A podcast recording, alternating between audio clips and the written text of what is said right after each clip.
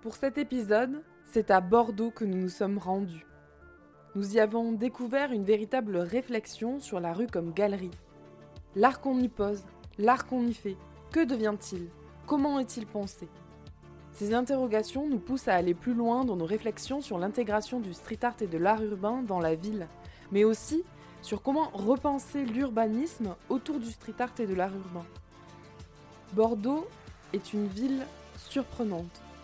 Son architecture, ses quartiers, sa géographie ne laissent pas indifférents. Les actrices et acteurs de l'art urbain, du street art, du graffiti y repensent une ville plus mouvante, plus revendicative. Toutes ces réflexions sont en cours. Et c'est ce que nous allons vous raconter dans cet épisode. Bienvenue dans Et si Banksy était une femme, dédié à la ville de Bordeaux.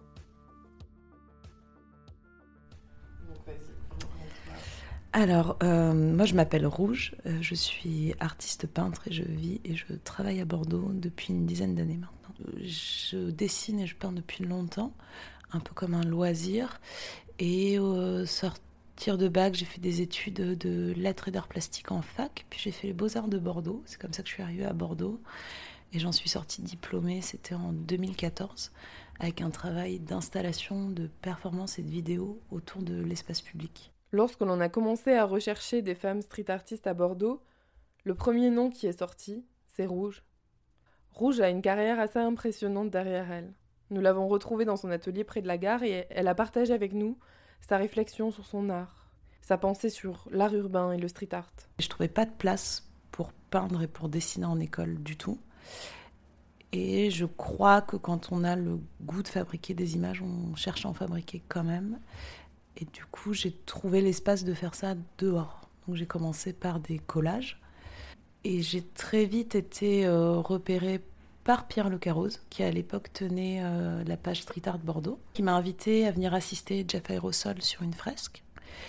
Et je me suis retrouvée comme ça. On était plusieurs artistes à aider euh, Jeff à ce moment-là. Jeff a été super chouette, a rencontré mon travail, l'a apprécié et m'a invité à peine quelques mois plus tard à venir peindre mon premier mur, c'était euh, au Alfred pour la Nuit Blanche de Paris. Donc un truc genre, je sais plus combien de centaines de visiteurs, mais du délire.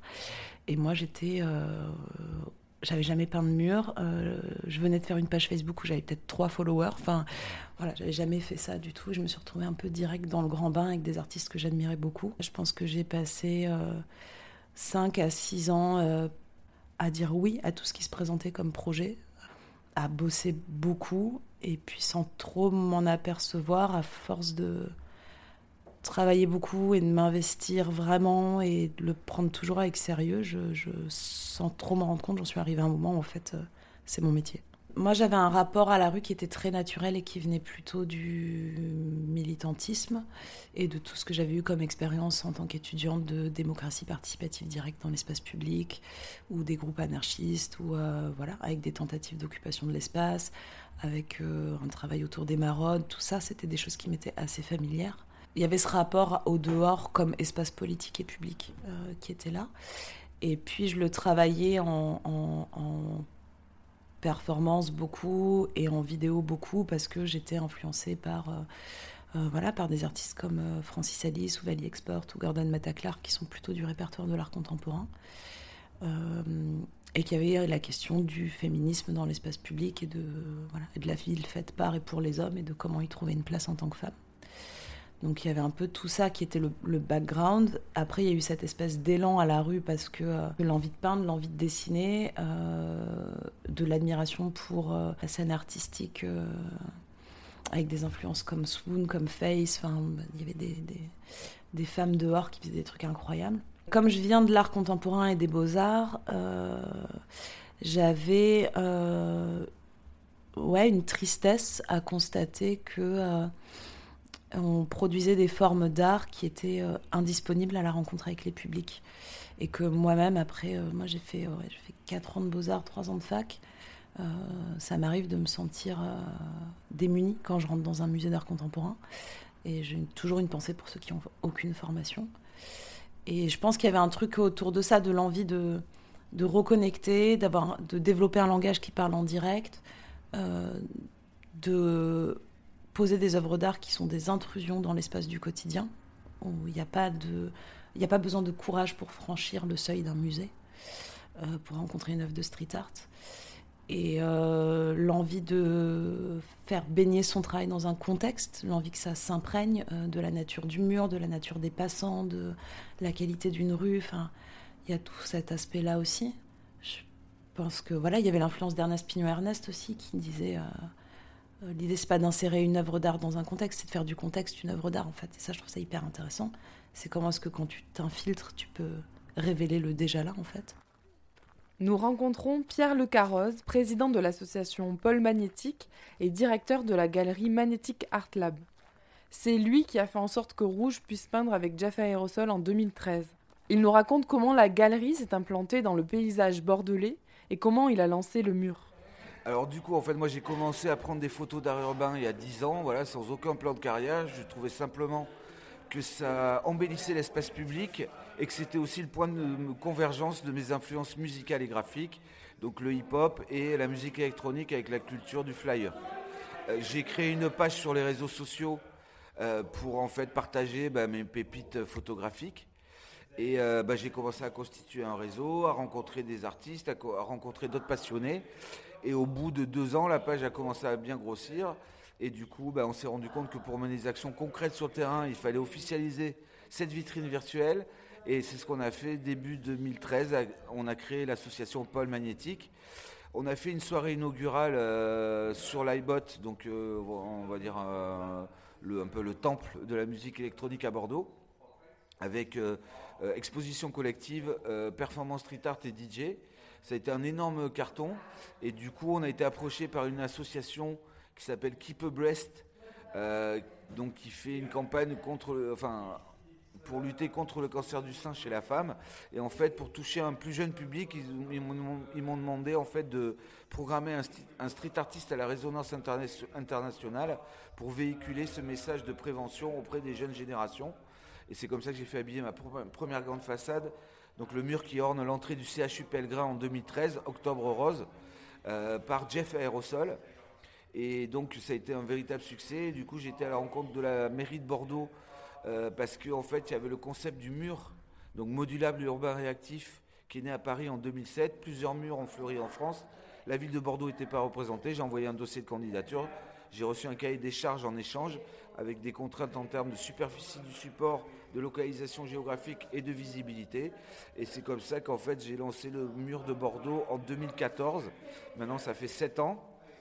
Et après, il y a une, on va dire, une euh, volonté politique, voilà, de mettre en avant euh, l'art urbain. Donc, euh, du coup, bah, j'ai fait habiller plusieurs grandes façades. L'idée étant en fait, de programmer des artistes internationaux pour focaliser les regards sur la richesse du tissu artistique bordelais. Et donc, voilà, c'est un subtil mélange. On va dire, alors j'aime pas trop ce terme de quota, mais en fait globalement c'est 30% d'artistes internationaux pour avoir 30% d'artistes locaux et 30% d'artistes féminines, ce qui est un peu le thème du podcast. Euh, on est très loin de la parité. Il y a beaucoup de testostérone dans l'art urbain, mais euh, nous on rémunère les artistes féminines euh, autant que les artistes masculins. Et voilà, en fait, je pense que finalement bah, le, le, genre importe peu dans la création artistique. C'est plutôt la proposition artistique qui prévaut. Anna et Axel sont en service civique à Unicité. Ensemble, elles ont créé Elle Parcours, un projet artistique qui s'articule autour du street art en abordant la thématique du harcèlement de rue. Avec des artistes et à travers différents groupes avec des habitantes, elles ont créé trois œuvres dans l'espace public bordelais sur la place de la Victoire, place Saint-Michel et sur les quais des sports. Alors du coup moi je suis Anna, euh, service civique à Unicité et porteuse du projet Elle Parcours. Euh, j'ai 18 ans et euh, je sors euh, du bac. Voilà. Et moi, c'est Axel. Euh, je porte ce beau projet avec Anna. On s'est rencontrés dans le cadre du service civique, justement. Moi, j'ai 24 ans et je viens juste d'avoir mon diplôme de master en communication. Anna et moi, on se connaissait pas du tout quand on est arrivé à ce service civique chez Unicité. Et on avait toutes les deux une envie de faire un projet féministe. Alors moi, c'était plutôt... J'avais la thématique de l'insécurité. Et j'avais l'idée de déambuler dans la ville, mais j'avais pas d'outils concrets, c'était un peu flou. Mais je sais que je voulais vraiment euh, évoquer l'insécurité et c'était cette thématique et pas autre chose. Et du coup, toi bah, Moi, j'avais l'envie de prendre l'outil artistique pour, euh, pour parler, et surtout euh, l'outil plastique. Euh, et bah, je voulais parler de la question de consentement. Et ça a été un peu le, coup de foot professionnel où en fait on s'est rendu compte que nos, sujets matchaient vachement parce que bah, la question de harcèlement de rue et la question du consentement aussi qui est très importante. Et, et l'outil artistique matchait vachement avec l'idée de parcours artistique et on voulait rendre notre, notre, notre projet accessible au plus grand nombre. Donc euh, c'était vraiment euh, parfait. Voilà, j'avais l'idée de parcours, t'avais l'art, ça a donné le parcours artistique. Voilà. Donc pour les ateliers, ce qu'on a fait, c'est que euh, l'atelier était ouvert à toutes, toutes les femmes et toutes les minorités de genre, à condition d'habiter Bordeaux Métropole, parce qu'on est vraiment sur l'échelle locale, pour ce projet-là du moins. Euh, et, on en propose en fait une formule de trois ateliers. Un premier atelier qui s'appelle Interconnaissance, où l'idée c'est qu'il y a des groupes de participantes qui vont passer trois ateliers ensemble. Donc d'abord c'est on se rencontre, on apprend à se découvrir, on se rend compte que nos expériences de la rue sont pas si différentes que ça, qu'il y a beaucoup de points communs, qu'on n'est pas seul. Euh, c'est ce qui a été assez beau dans les premiers ateliers qu'on a fait bah, la semaine dernière, où il y a eu des belles dynamiques de groupe avec des habitantes qui se connaissaient pas du tout et qui sont ressorties de là euh, en se sentant plus fortes, en disant qu'elles avaient été écoutées, que c'était un cadre safe. Et ça, pour nous, c'était euh, c'est le moment qui fait chaud au cœur quand on a ces retours. Donc ça, c'était pour le premier atelier. On a commencé à débattre euh, sur les notions liées à, l'espace public. Et on a commencé doucement à amener euh, l'idée d'art, comment est-ce qu'on représenterait l'insécurité à travers l'art. Et euh, le deuxième atelier, c'est là où on rentre un peu plus dans le vif du sujet, puisque c'est la prise en main de l'outil artistique, et c'est là qu'interviennent nos artistes bénévoles qui ont participé au premier atelier en tant que participantes, mais qui au deuxième atelier prennent un peu plus la main, où elles partagent vraiment leur médium artistique, donc peinture, dessin, graphe, ça c'est vraiment propre à elles. Euh, et, le but, c'est de, en mini-groupe de, transmettre un peu leur univers et leur médium euh, aux participantes pour qu'elles puissent se l'approprier et qu'on commence à travailler sur euh, une ébauche de l'œuvre finale. Et donc vu qu'on a trois œuvres en tout, mais qu'on a six groupes différentes participantes, elles vont se répartir sur différentes phases des œuvres. Et c'est ce qu'on aime en fait, c'est que c'est vraiment, ce sera vraiment une œuvre, trois œuvres collectives au final. Et le dernier atelier, c'est celui qui aura lieu dans la rue, où euh, il y aura les trois structures déposées dans l'espace public, mais qui seront en bois brut. Et euh, toute la journée et toute la soirée, on aura des groupes de participantes qui vont passer, qui vont s'arrêter et qui vont peindre euh, l'œuvre qu'elles auront imaginée. Et bah alors donc là, on est sur la place de la Victoire, qui est un peu le centre festif de Bordeaux. Il y a beaucoup de bars, beaucoup d'animations. c'est là où passe le, le, tram pour aller à la fac. Enfin, ça rejoint deux facs. Donc euh, c'est très très mouvementé, c'est entre euh, plusieurs quartiers très différents, avec des populations très différentes, avec beaucoup de passages. Et euh, nous, quand on a voulu lancer ce projet, on a fait un sondage auprès des, habitants de Bordeaux. Et en fait, c'est un lieu qui revenait énormément sur l'insécurité parce qu'il y a beaucoup de bah, d'incivilité sexiste, on va dire. sifflements, remarques, en plus il y a le tram qui emmène, qui passe par les boîtes de nuit, qui va jusqu'à la fac, donc c'est c'est un endroit assez, assez compliqué, on va dire très sympathique euh, au quotidien. Mais quand on est une femme et qu'on y passe ou qu'on y reste, c'est euh, assez, assez dur.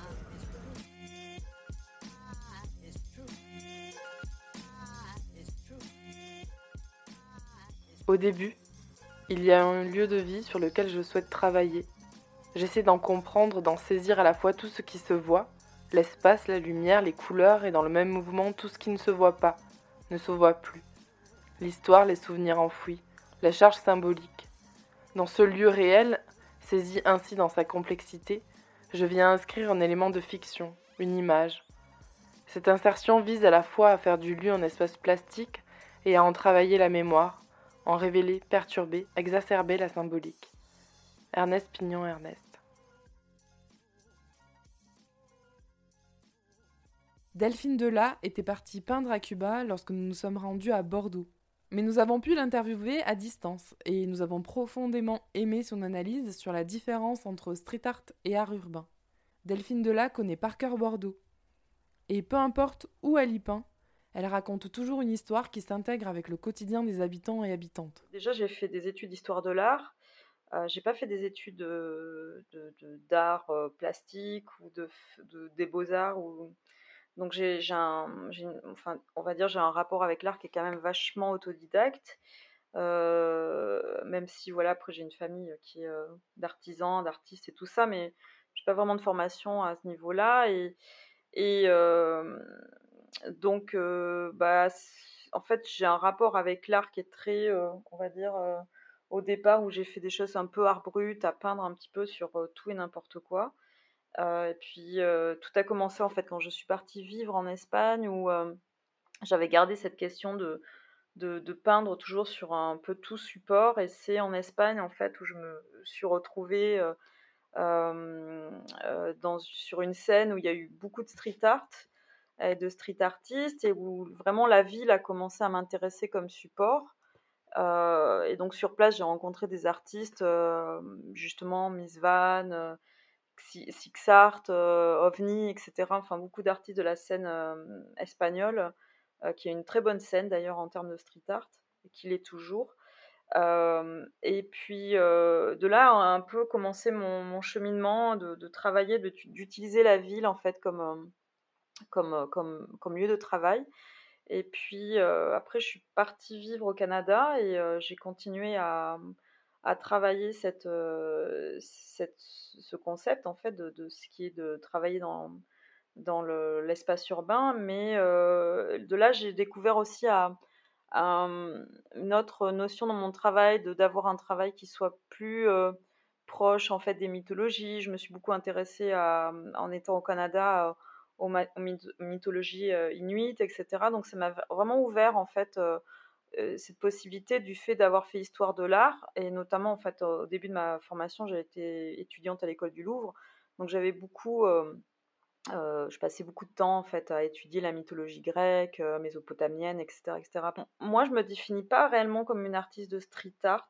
je, enfin, de street artiste, j'ai pas vraiment, enfin, c'est pas que j'ai cette prétention, c'est pas le mot parce qu'en fait j'en fais, mais je me considère plutôt comme une artiste d'art urbain, c'est-à-dire que j'y fais la différence parce que ces dernières années, j'ai vraiment plus développé des, projets où j'essaie d'avoir un regard, on va dire un peu à 360 degrés sur un territoire et de d'essayer d'y comprendre euh, des notions qui peuvent être euh, euh, invisibles ou visibles ou des choses qui sont de l'ordre de la mémoire aussi et, et donc c'est pour ça que j'ai fait un petit peu la différence par rapport au street art qui serait peut-être pour moi un acte de un peu plus un peu plus spontané de peindre dans la rue sans forcément avoir une, une, une compréhension en fait du lieu plutôt dans une démarche directe, alors que ces dernières années, c'est vrai que j'ai plus approfondi le fait de faire attention vraiment où je pouvais, où j'intervenais, d'essayer de, de me renseigner euh, d'un point de vue euh, sociologique, historique, ou même d'avoir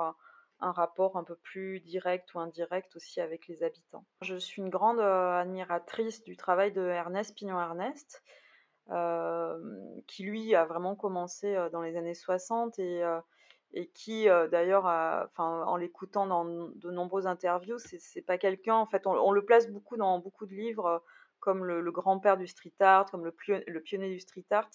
Dans un, dans un sens, c'est vrai, mais dans un autre sens, en fait, c'est ce qu'il dit lui, c'est-à-dire que s'il réfléchit vraiment, c'est quelqu'un qui passe beaucoup de temps à, à, marcher, à déambuler dans les rues, à, vraiment à repérer les lieux, à, comprendre en fait le, le, là où il va où il a l'intention d'intervenir, de voir euh, la lumière, de voir le, support du mur, de voir les habitants qui tournent, euh, qui, vivent dans ces, dans ces quartiers dans ces pays où il va intervenir. Et, et j'essaie d'avoir en fait cette, cette démarche, alors évidemment humblement, hein, je ne suis pas au niveau de Pignon Ernest, mais c'est vrai que, on va dire à, partir de 2016, j'ai fait quand même pas mal un, gros virage dans mon travail à ce niveau-là et où j'essaye, autant que faire se puisse, de vraiment quand on me demande ou quand je, moi je vais construire un projet d'art urbain, c'est vraiment de, en amont de, de, de, réfléchir là où je vais intervenir, comment je vais le faire, avec qui,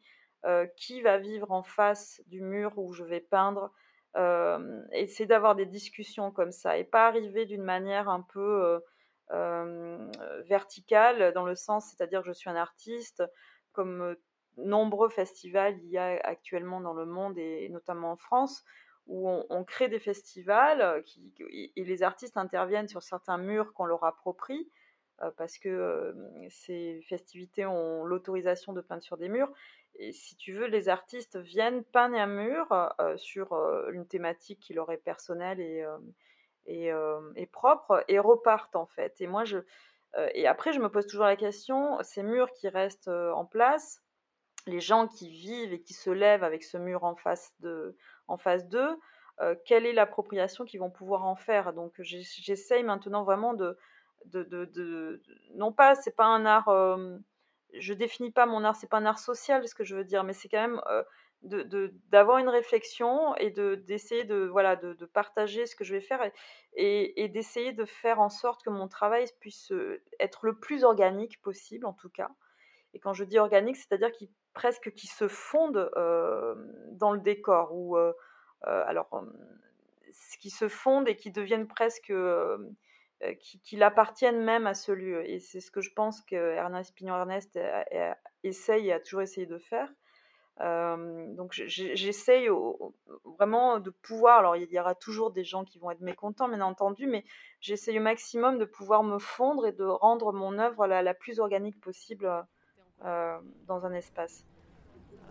Toi, t'es en colère euh, J'étais en colère et en fait j'ai transformé ma colère en bah, ce projet et euh, je trouve ça beaucoup plus constructif en fait de créer avec sa colère parce que au début, tu as peur, tu es petite, tu es jeune, tu sais pas ce que c'est le harcèlement de rue, tu sais pas comment te défendre. Puis tout ça se transforme en colère parce que tu te rends compte que c'est absolument pas normal ce que tu vis. Et euh, bah non, tu te retrouves avec ta colère toute seule comme ça et tu te dis bah j'en fais quoi? Euh, Parce que c'est mignon d'être en colère mais... ça donne des rides quoi. Donc, euh, Donc qu'est-ce que j'en fais? Et euh, bah, le parcours est, tombé, est tombé à pic euh, parce que j'en avais marre d'être en colère, c'est fatigant et c'est pas drôle. Alors que bah, faire de l'art euh, entre, entre meufs, euh, c'est trop cool. et, s'investir investir l'espace public, c'est trop cool. Et je me rends compte que maintenant que j'ai le parcours et que, qu'on a fait tous ces ateliers, qu'on a discuté, bah, j'ai plus du tout la même vision de l'espace public et je suis beaucoup plus sereine. Bah, il y avait déjà un gros potentiel à Bordeaux, il y a plus d'une centaine d'artistes et je ne sais pas combien de collectifs c'est quand même euh, une ville quand même plutôt graffiti. Euh, voilà, moi en fait, j'ai pas, en fait, je pense que ce qui a été un peu mon atout, c'est de fait, le fait de pas peindre. Donc du coup, j'ai une sorte de liberté en termes de technique et de proposition euh, picturale. donc voilà, il y a des artistes que, d'une nouvelle génération qui sortent d'école des beaux-arts, de graphisme, qui n'avaient pas d'expérience, ou en tout cas ce qu'on appelle la street credibility, mais euh, qui avait beaucoup de choses à dire et à exprimer artistiquement, qui a un nouveau souffle par euh, les propositions et par les outils. Et que voilà, l'art urbain, ça ne se résume pas au graffiti. Il y a, eu des peintres, euh, je pense notamment au mari de Frida Kahlo, Diego Rivera, qui peignait les conditions des travailleurs mexicains dans les usines américaines. Donc le muralisme avec une vocation, on va dire, militante euh, politique.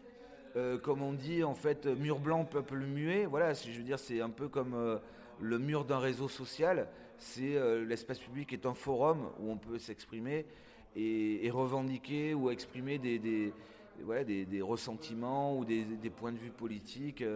je pense notamment voilà, sur les. Vous avez vu sur les murs de toutes les villes, vous avez voilà, 79e féminicide. Donc ça devient aujourd'hui, l'espace public devient un forum où on exprime euh, voilà, des, idées, des, un dialogue. C'est un je t'aime moi non plus, un peu en Bordeaux et moi. Euh, alors c'est la ville où je suis de manière euh, circonstancielle. Ça s'est fait comme ça. J'ai eu mes enfants ici, ils sont intégrés ici. J'ai une bande de potes historiques ici qui fait que j'y reste. Euh, la scène street art, parce que la scène graffiti, je la méconnais malheureusement complètement. Et c'est un tort de ma part, mais c'est comme ça. J'ai pas eu l'occasion encore de ni de me pencher dessus, ni de rencontrer assez. Euh, je me trouve sage, quoi. Je me trouve vachement sage. Après, il y, a des, gens super. Euh, je trouve que je ne, je sais qu'il y a des guéguerres de territoire, mais moi, je les subis pas, en tout cas. Euh, je trouve qu'il y a de très bons peintres et je trouve qu'on s'entraide. Et voilà, moi, j'ai jamais eu euh,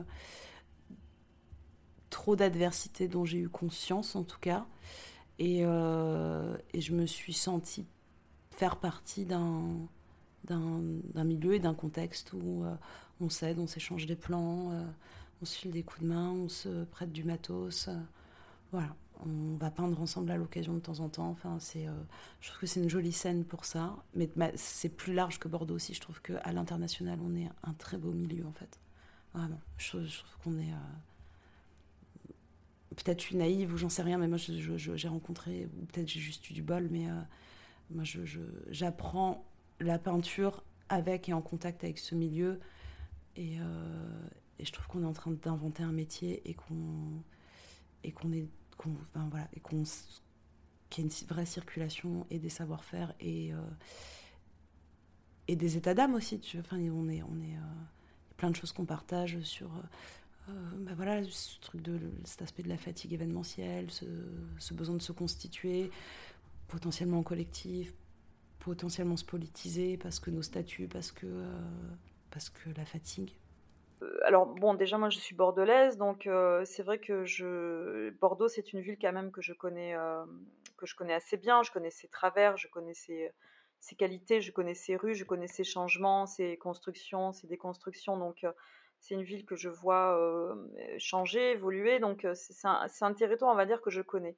Et, et donc déjà le fait que ça soit un territoire déjà que je connaisse c'est-à-dire que quand je, je pose une œuvre dans cet espace-là, il y a des endroits où je sais à quoi je vais m'attendre. C'est-à-dire je sais quelles, quelles, vont être les tensions qu'il va y avoir avec, avec le public, quelles va être peut-être les attentes, ce qui va être mal vu, ce qui va, ce qui va être bien perçu, etc.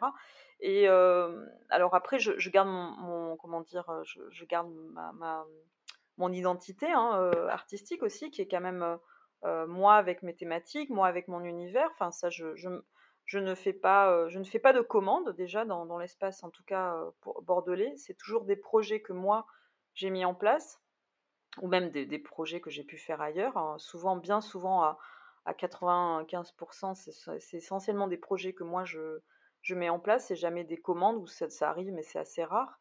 Et, euh, et j'essaye vraiment de, prendre le temps de, voilà, de, humer un petit peu le, lieu. Et puis, euh, et puis au gré des rencontres, hein, ça se fait de manière très intuitive. Hein. Il n'y a pas de il a pas de, vraiment de cahier des charges très défini, c'est vraiment très, de manière très intuitive et de très sensible en fait, où, où je vais commencer à discuter avec des gens, à commencer à, à, peindre et puis commencer à parler avec certaines personnes du quartier, prendre le temps en tout cas, ce moment de parole, bien que souvent c'est un peu difficile parce qu'il y a, un moment où on est en pleine euh, action et puis, euh, puis a ce moment de, parler aussi avec les gens et euh, de ne pas essayer non plus de se faire parasiter un peu par plein d'avis divergents aussi. Ça, ça peut des fois être un peu perturbant, mais garder quand même un cap, mais quand même essayer de humer un petit peu le, quartier, la rue, la lumière, choisir ses couleurs, etc., etc. Et pour donner par exemple un, exemple, là récemment, je m'attelle à, une toute petite portion de rue, mais qui est vraiment pas grand chose, qui est située, qui est au niveau des Capucins en fait. Du marché des Capucins, mais c'est une extension qu'on appelle le parking des Capucins. Et c'est une toute petite partie qui est extrêmement délicate, c'est-à-dire qu'elle est délicate dans le sens que euh, il y a beaucoup de, de, délinquance, il y a beaucoup de, gens qui, dorment dehors et qui euh, de drogue, de passage de drogue, etc. Donc c'est une toute petite rue, parcelle de rue qui est très très complexe, avec beaucoup de problématiques comme ça. Et, voilà, c'est une portion qui est quand même un peu laissée pour elle-même. La police n'y va pas vraiment. Enfin, c'est un peu à l'abandon. C'est très, très, très bizarre. Et ça a toujours été un peu ainsi, d'ailleurs, cette partie de ce quartier. J'ai voulu peindre là des personnages que je me suis faite rapidement troller. Et donc là, j'ai repassé par-dessus et je veux repasser encore et refaire encore des murs. Et, en fait, voilà, je, je, discute avec les gens du quartier et les voisinages, etc. Et là, il y a vraiment une intention pour le coup qui est vraiment de comment redonner à cette partie du quartier en fait un, élan en fait, un élan de se sortir un petit peu de tout ce tout ce contexte là qui est un peu lourd et un peu difficile, où le voisinage est, extrêmement désolé de voir à sa fenêtre beaucoup de personnes qui, qui sont là un peu à l'abandon et, de discuter même avec ces gens qui dorment un peu dehors. Et comment, en fait, on essaye, j'essaie de leur montrer ce que je suis en train de faire et qu'ils puissent se l'approprier aussi. Si vous allez à Bordeaux, il y a un lieu incontournable en matière de street art. Il s'agit de Darwin. Darwin est un écolieu construit sur une ancienne caserne militaire. Vous y trouverez de la restauration, des espaces de coworking, une librairie, un skatepark. Beaucoup de street artistes sont venus y peindre. C'est comme un village dans le village. C'est tellement immense que vous pouvez vous promener pendant des heures. Alors si vous êtes de passage à Bordeaux, on vous conseille d'y aller.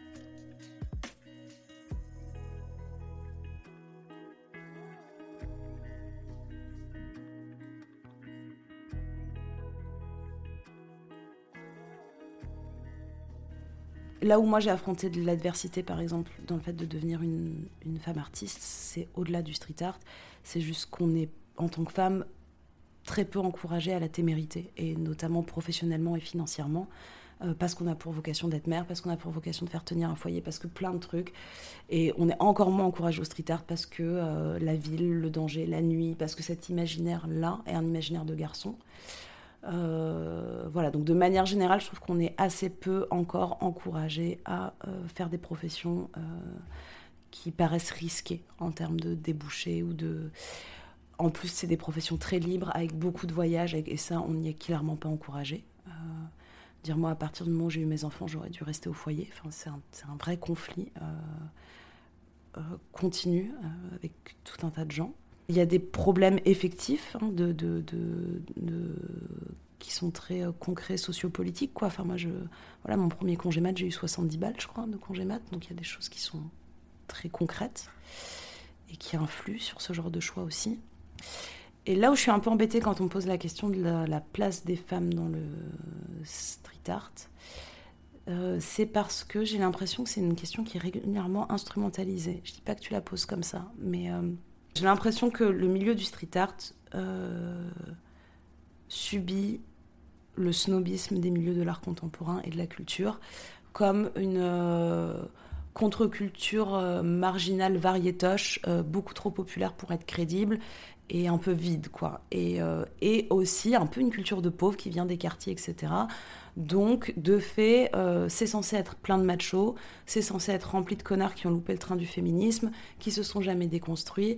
Et il y a un peu cette idée-là que, de, fait, c'est supposé être un, milieu de voilà de d'ignards machos, quoi. Et en fait, c'est pas le cas. Enfin, moi, sur tous les festivals où je vais, la plupart des mecs que je rencontre, euh, ils sont en route, quoi. Vraiment. Après, je pense qu'on n'est pas assez nombreuses. Je pense que comme partout, on gagnerait à avoir euh, autant de points de vue de femmes que de points de vue d'hommes. Euh, voilà, de plus en plus, on voit des, festivals et des programmations, soit avec que des femmes, soit avec des quotas égaux, etc.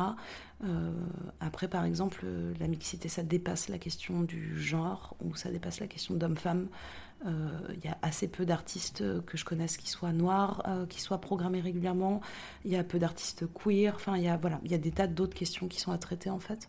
Je trouve sur le, les, questions des quotas de femmes dans les programmations, on a vachement avancé. Moi, pendant des années, je disais en rigolant que j'étais le quota vagin, euh, ce qui a été vrai. Pendant très longtemps, j'étais la seule meuf programmée. Aujourd'hui, c'est plus rare que je sois la seule nana sur un festival. C'est beaucoup plus rare. Moi, j'ai commencé vraiment en Espagne à, pratiquer euh, à ce niveau-là. Jusqu'ici, je me considérais vraiment, enfin, je, me considère toujours, mais comme une artiste en fait. Et, euh, vraiment ne pas se focaliser sur cette question-là, voilà, de, masculin ou féminin. Je, veux être vraiment force d'une proposition en plastique c'est ce qui m'intéresse le plus. Après, ce qui me dérange un petit peu, euh, c'est que même si euh, tu ne ressens pas... Euh, enfin, ça va dépendre des, moments, mais ce qui me dérange un petit peu dans le, street art, c'est qu'il y a toujours cette question de, challenge physique. C'est-à-dire, je m'explique, dans certains festivals, tu as des murs qui peuvent atteindre certaines hauteurs 10, 20 mètres, etc. Où tu montes sur des nacelles, où tu peins des murs qui sont gigantesques en tel ou tel temps, une semaine, 3, 4 jours, peu importe. Et,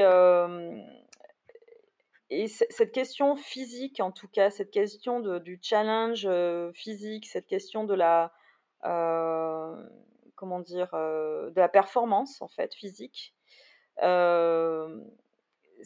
il y a quelque chose qui me dérange à ce niveau-là. C'est-à-dire que je, vois, il y, y, a, quelque chose d'un peu de compétitif. Alors, je pourrais pas te dire, parce que c'est la compétition, la performance, il n'y a pas d'une association, que ce soit masculin ou féminin.